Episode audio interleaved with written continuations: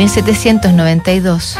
Austria y Prusia firman una carta contra los revolucionarios franceses que siguen avanzando hasta tomar el palacio del rey Luis XVI y abolir la monarquía. Cuatro años antes, Johann Wolfgang von Goethe el fascinante multihombre alemán, dramaturgo, novelista, poeta y naturalista, ha regresado a Weimar y descubre las dificultades de la oposición que ha surgido ante sus nuevos principios literarios, enemistades inesperadas, hostilidad en general que solo se agrava cuando los círculos de la corte confirman su romance y la vida juntos de Goethe y la joven Christiane Vulpius, que ha tenido un hijo suyo y tiene por entonces tres años. Durante un viaje le escribe, 10 de septiembre de 1792. Te he escrito muchas cartas y no sé cuándo las recibirás. Me negaba a numerar las páginas, pero ahora he empezado a hacerlo.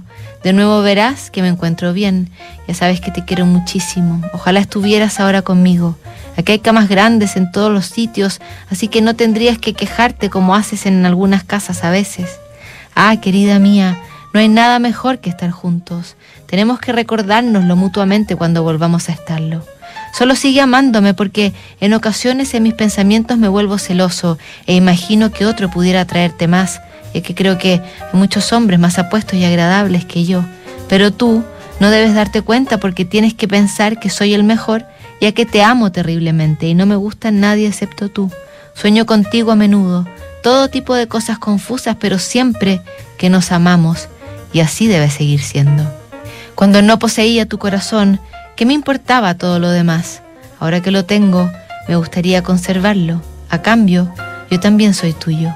Besa al niño, dale recuerdos a Mayer y ámame. Ella lo haría. Se casaron en 1806, pero el genio alemán enviudaría 10 años más tarde.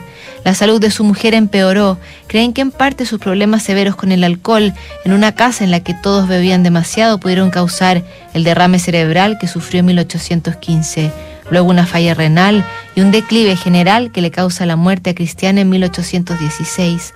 Tenía 51 años. Goethe, destrozado, no fue capaz de pronunciar una sola palabra el día del funeral y la tumba quedó extraviada durante décadas hasta ser redescubierta y entonces señalada con una lápida en que están inscritos los versos de despedida de su marido. Buscas, oh sol en vano, brillar a través de las nubes oscuras. Toda la ganancia de mi vida es llorar por su pérdida. Revisamos mañana más cartas notables en Duna.